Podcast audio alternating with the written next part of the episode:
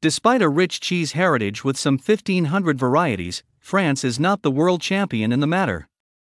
A Swiss Gruyere cheese has won the gold medal at the World Championship Cheese Contest, which has just ended in the United States.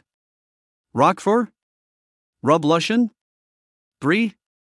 One might have thought that given the diversity of its cheese section, France would have an easy time of it at the World Championship Cheese Contest, organized every two years by an American association of producers based in Wisconsin.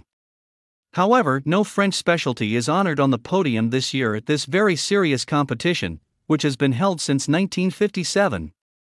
The title of Best Cheese in the World was awarded to a Swiss Gruyere cheese, matured by the Gourmino Company, based in the canton of Bern. And it's not the first time that the company has been awarded this medal, it took the same award in 2020 and back in 2008. In second place is another Swiss specialty that is honored, Appenzeller.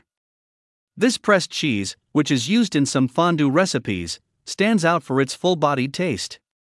The bronze medal is also headed to Europe, awarded for an Austrian cheese, Erzherzog Johann, a recipe based on raw milk matured for at least six months, and distinguished by its high fat content.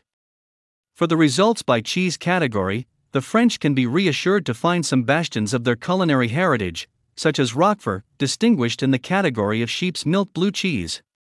In particular, the work of Rodolphe Lemonnier, Meilleur Ouvrier de France, who refines his cheeses in Touraine, was praised in this same category.